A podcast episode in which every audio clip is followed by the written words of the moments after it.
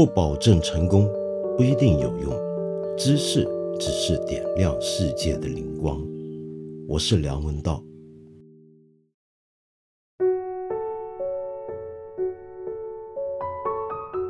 让人疯狂的双十一很快就要到来了。说到双十一啊，我想大家都知道，最近几年呢，除了双十一之外，还有各种各样的新的由互联网购物所推动起来的节日。那么这些节日呢，无一例外，主要的目标大家都知道，就是想你多买一些东西。那么这些节日呢，自然也受到不少的批判。其中一个最常见的讲法就是说，他们都是人造的节日，是不自然的，没有历史，没有传统。可是，呃，严格的讲，难道又有什么节日是非人造的吗？哪怕是全世界各个古老的文化都有的。冬至跟夏至，围绕着冬至跟夏至这两个自然现象所发展起来的节日，尽管有一个自然现象当成基础，可是把它制定为节日，要在那天的前后做一些特别的仪式或者活动的，始终是我们人类，对不对？所以，并没有什么节日是非人造的。呃，如果说到节日是不是传统这一点，那么也许我们今天新创造的节日，可能再过个十几二十年，大家就会觉得已经算是一个传统的节日了，这绝对是有可能的。那么当然了，也有人会批评这些节日呢，完全是为了消费而生，只是鼓励我们消费而已。可是你再想想看。全世界所有的节日在来到中国之后，也就是我们所说的那些舶来的洋节，岂不也都被我们变成一种以消费为主的节日吗？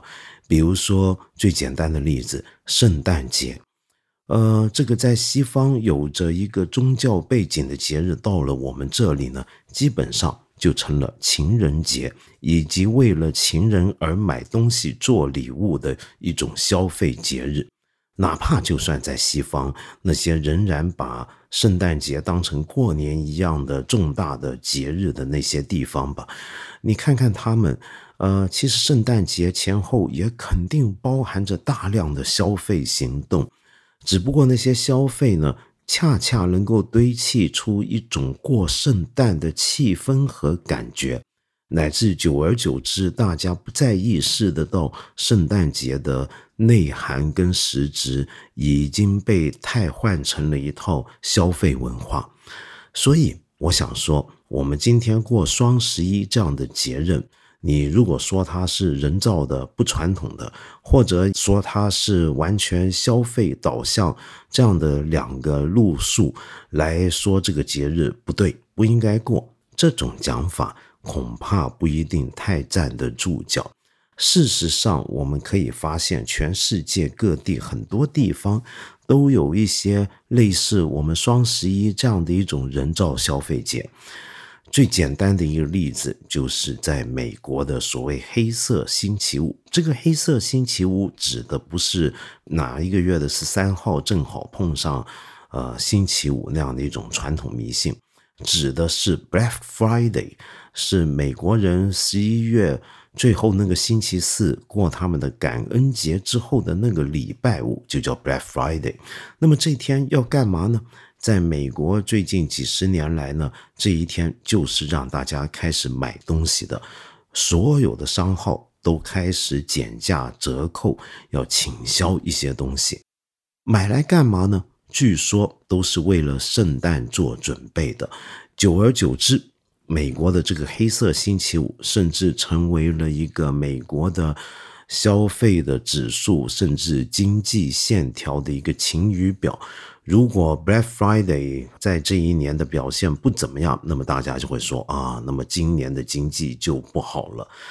讲了半天了，不如我们回头想想看，双十一这个节日，它既然是个节日的话，节日的本质到底是什么？节日是用来干嘛的呢？我们今天通常认为节日是带着一种纪念性质的，可能比如说纪念屈原，可能纪念我们的神话中的原主怎么样把年兽赶走等等。但是有一种节日形态啊，我们今天大部分人都已经遗忘了的。那么这是一种非常古老的节日形态，这种节日形态就是禁忌日。禁忌日指的是什么呢？指的就是在这一天，什么事情都不能干，都不要干。你日常所有的活动在这一天都要停下来。那么这种禁忌日呢？大家比较熟悉的，可能就是根源于犹太教文化的安息日。呃，我曾经在以色列过过安息日，在一个以色列的一个传统的犹太教徒家里面，那么看到他们那一天到了到点的时候，真的是所有的电器都要关掉，不用电灯，那用什么呢？就用蜡烛或者是油灯。那么他们的安息日。不止不能做很多事情，而且就连用电这种现代工业文明都要受到限制。可是安息日可不是犹太人自己发明出来的，我们可以再往前推溯，人类历史上第一部成文法典——古代巴比伦的《汉谟拉比法典》里面就有禁忌日这回事儿，而现在我们找得到的。最早的一种根据可能是来自古代埃及的历法，那么这是二十世纪有考古学家在挖掘的时候找到一些紫砂草卷上面看到的。那么按照这些四千多年前、五千年前的埃及历法，他们就详细定出了每年的一些的禁忌日。那么在那些禁忌日呢，人们不可以旅行，不可以喝酒。不可以工作，那么不可以做平常他们做的事情，包括性交。那么这种安息日跟禁忌日的传统，也并不只是西方的传统。有些学者认为，我们中国古时候也有这种禁忌日。那么这种禁忌日的缘起是什么呢？这不是我们今天要讲的主题，所以先略过不谈吧。我想说的是，这种禁忌日啊，你到今天都能够看到它的一些痕迹。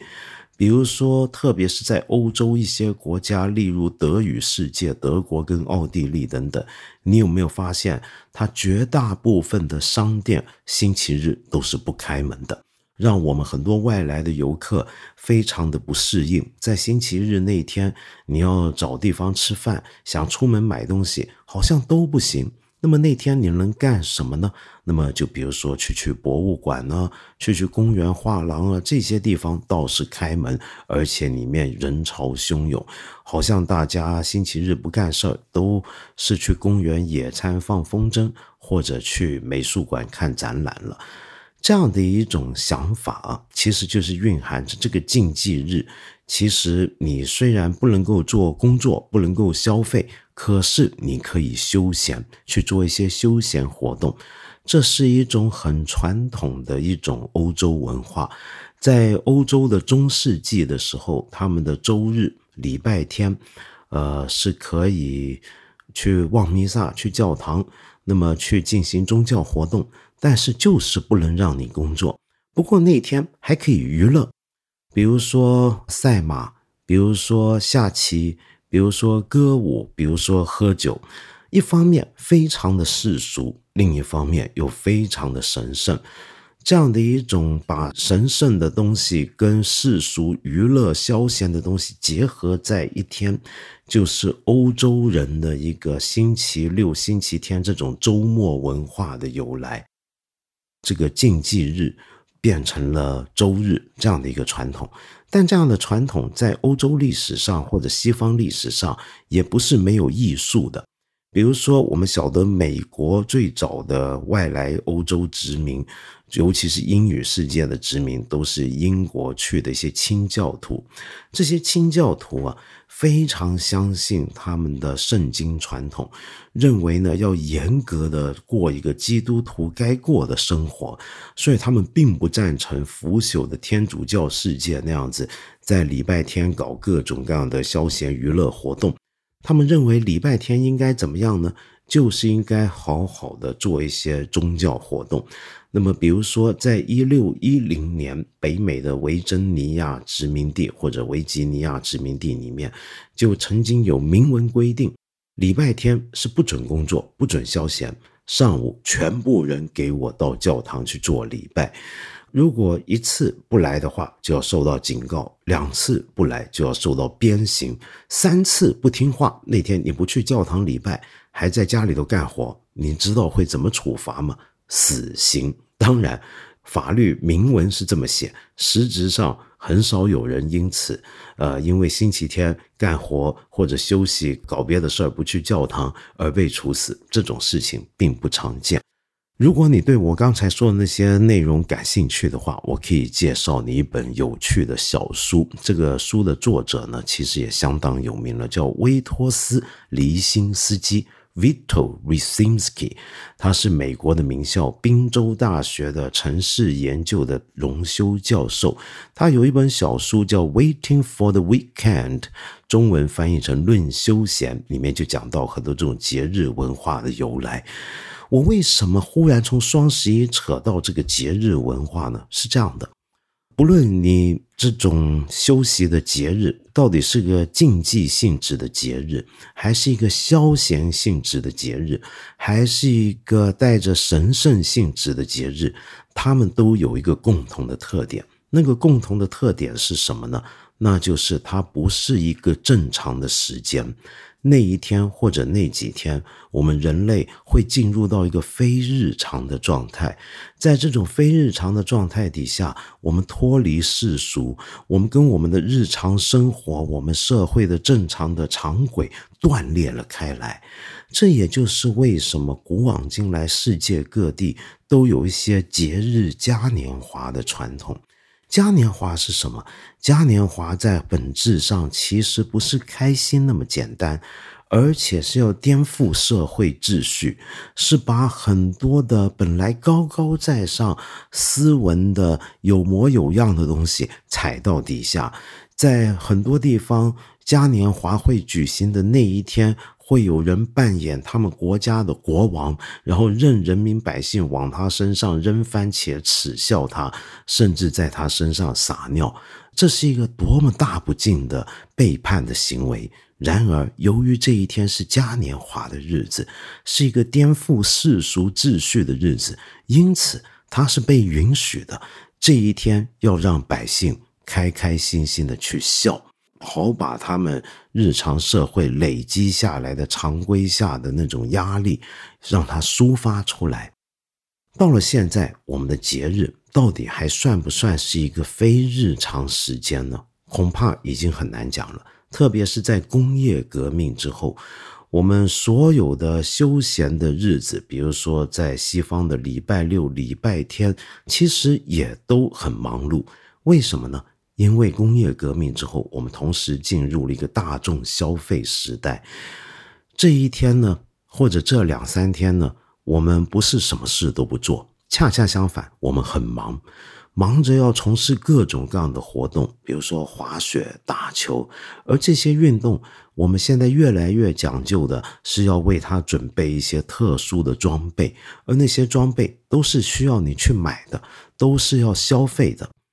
整个消费文化带来了我们整个人类的对于这些传统节日的根本改变。在节日，我们要做的就是消费；而节日之外的正常日子，我们干嘛呢？我们就是好好工作。我们今天这个节日跟日常的非日常与日常的这样的一个对比，里面的内容已经变成了就是消费与工作。平常我们好好工作。休闲的那一天，假日的那天，节日的那个时候，我们就努力消费。这好像是个悖论，为什么呢？对于很多带着左倾色彩的学者来看啊，这里面其实有个问题，好像我们所有的劳工阶层拼命打工，就是为了好在我们假日的时候，本来该好好休息的时候去努力消费。而努力消费，则是替资本家带来更多的钱。然后我们这些人消费完回去干嘛呢？那当然是更努力的工作，好让我们有更多的钱，对不对？那么我们就回去好好的帮老板、有产阶级跟资本家卖命打拼。如果你觉得这种讲法，哎，好像太左了，呃，不合你今天的心意的话，我们换个角度来想。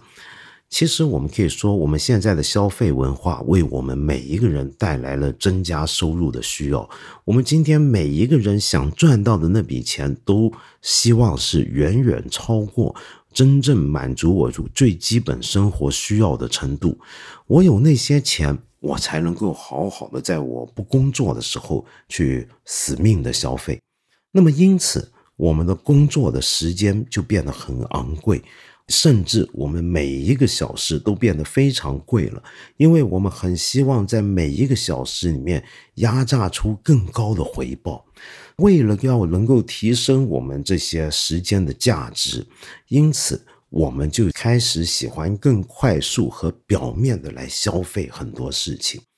比如说，我们现在大家工作忙起来都不出门吃饭，我们叫外卖，为什么呢？外卖很快速，很方便，它让我们节省时间。我们节省时间干嘛呢？当然是做更有价值的东西。而所谓更有价值的东西，那就是挣钱。那么又由于我们的时间这么有价值，因此传统上真正休闲里面有许多需要消耗你时间的、需要消耗你心力的东西，我们现在慢慢变得比较不爱做了。比如说，美国就有这么一个统计数字，说美国自从五十年代之后，大家尤其是妇女在家打毛衣的时间少了。他们在家打毛衣、打毛线，其实并不一定是为了要做一套衣服出来保暖，很多时候当成一种休闲活动。但这个休闲活动太花时间了，满足感太低了，太浪费我们时间的价值，所以大家不爱干了。又比如说，另一种传统上很多人去玩的一种游戏，就是拼图，那也太浪费时间。那么我们中国人在这里被我们觉得浪费时间的还有什么呢？比如说读书，我们每一个小时能挣那么多钱，我为什么拿这些时间读书呢？那么当然读书还是有益的，那么不读又不行。可是传统上读书又很花力气、花功夫。该怎么办？我们听书嘛，对不对？我们就去知识付费嘛，是不是？那么，所以由此可见，我们的整个消费文化已经把我们休闲的时光彻底改变了。因此，到了今天，我们终于出现了一个以消费为主旨的一个节日，谁约不已？我们今天过这样的一个双十一。没有任何的传统历史，没有什么好纪念的东西，没有任何神圣的价值。我们在这天同样很忙碌，我们不觉得这一天什么事情都不能干，不像欧洲人那样子在星期天不开门，不能够买卖，不能够消费。我们这一天也不需要特别的脱离世俗，我们这一天专心消费就好了，没有关系。消费是我们这个时代的最大信仰。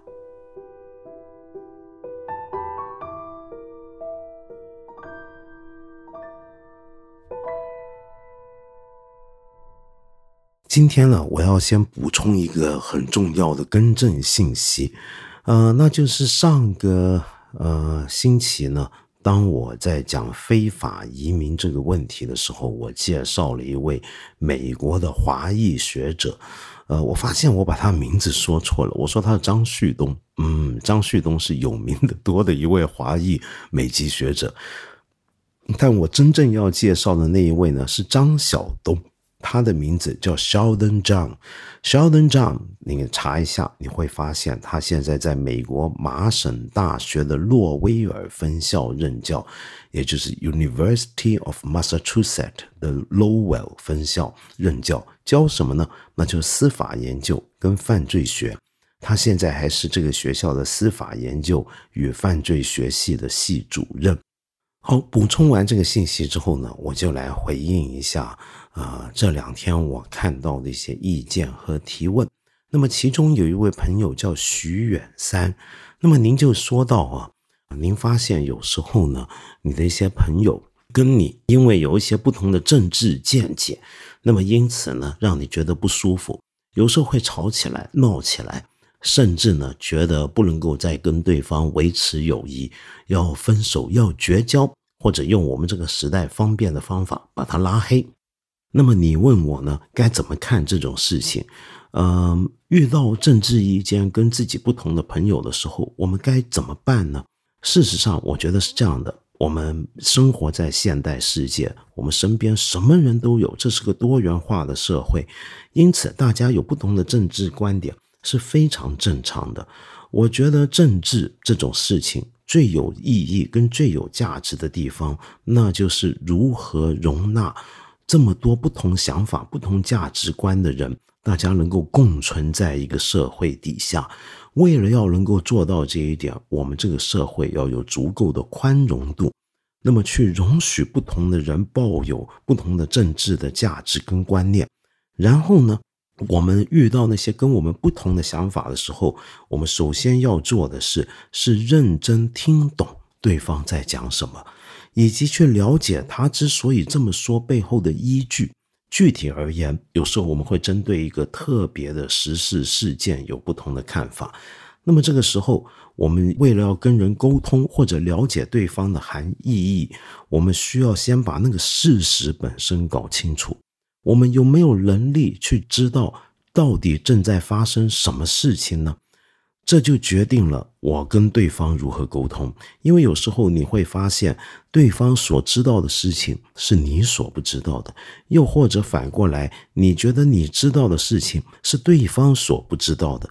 因此，我们就要透过沟通以及各自努力寻求真相，想办法先去建立一个坚实的基础，然后在这个事实的基础上面，我们再来论证彼此的观点。当然，很多时候你会发现啊，这个过程很漫长、很复杂，要你克制自己的偏见是很困难的，要说服别人那更加难。而且有时候有一些价值到最后你发现可能是无法共通的，那该怎么办呢？那这个朋友你该怎么对待呢？这就牵涉到一个更根本的问题了，那就是到底什么是朋友？我们通常觉得，朋友之所以是朋友，是因为我们有一些共同的经历，让我们产生了情谊；也很有可能是因为我们共享着某一些的价值观念。那么，在这里面，这些政治价值观念有多重要呢？这是一个很好的问题啊。有一些人会认为，政治上的价值是友谊的最重要的基础之一。我不能够跟一些政治基础价值定向和我完全不同的人。那么，关于这一点呢，我自己也是一个比较老派的那种自由主义者或者人文主义者。我自己会觉得，政治价值的差异并不构成友情的最根本的基础。呃，我们极端点讲好不好？你真的会为了政治价值跟你很不一样的朋友，就跟他断绝往来吗？哪怕那个人是你的老同学、老同事，或者从小玩到大的发小，你觉得这值得吗？我们讲一个极端一点的一个故事好不好？英国有位非常有名的大作家叫福斯特 （E.M. Foster），那么他呢？曾经在一九三八年的时候，有一篇非常著名的演讲，叫《What I Believe》，我相信什么。那么在这里面呢，他讲了一片他的那种古老的人文主义的价值信仰。其中呢，有一段这么讲：他说，如果我必须在背叛我的祖国和我背叛我的朋友之间抉择，我希望我有背叛祖国的勇气。我们今天听起来是不是十分的骇人？这句话非常的可怕吧？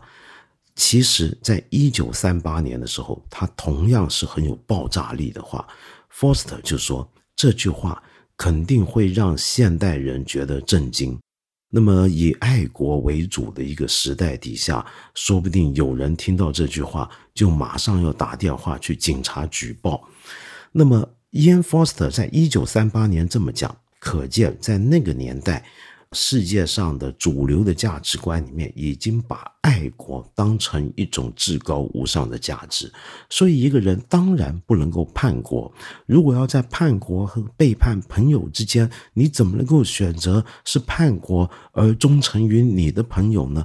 然后，E.M. Forster 举了一个在我看来很有趣的例子，他说啊，但丁在《神曲》里面，那么。但丁的《神曲》不是有天堂、炼狱跟地狱篇吗？而地狱呢，又分好几层，按照你的罪恶来分层次。有的罪呢是要降到最底层的。如果你对这个问题感兴趣，你可以听听看我们看理想 A P P 上面徐奔老师讲的关于文艺复兴的经典，里面就有提到这一点。这点讲的是什么呢？你仔细看但丁在《神曲》里面，他地狱最底层放的是什么？那些人都是历史上有名的叛徒，比如说当年刺杀凯撒的布鲁图斯跟卡西乌斯。那么，为什么这些叛徒要放在地狱最底层？为什么他要把布鲁图斯跟卡西乌斯放在那呢？E.M. Forster 的说法是，因为但丁认为布鲁图斯跟卡西乌斯尽管认为他们自信，他们忠诚于罗马，所以不得不刺杀。他们的朋友凯撒，但是但丁却觉得忠诚于你的朋友要远远比忠诚于罗马重要，所以他们为了拯救罗马而杀凯撒，但是他们的罪恶却是最大的，仍然要下地狱，而且要下到最底，因为他们刺杀了他们的朋友，背叛了他们的朋友。这是一种非常古老的价值观，是在现代世界之前的价值观。现代世界怎么样呢？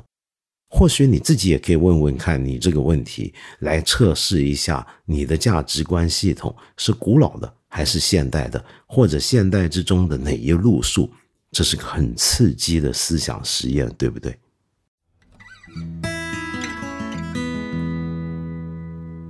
对了，各位朋友，我们再提醒大家一次啊，我八分这个节目是每个星期三、每个星期五都会在看理想的 APP 更新，期间呢还会有不定期的番外，我很欢迎你在这里，或者是看理想的微信公众号留言，提出你的一些的问题、意见和批评。我们今天呢就先聊到这里了，下期节目呢我们接着再谈。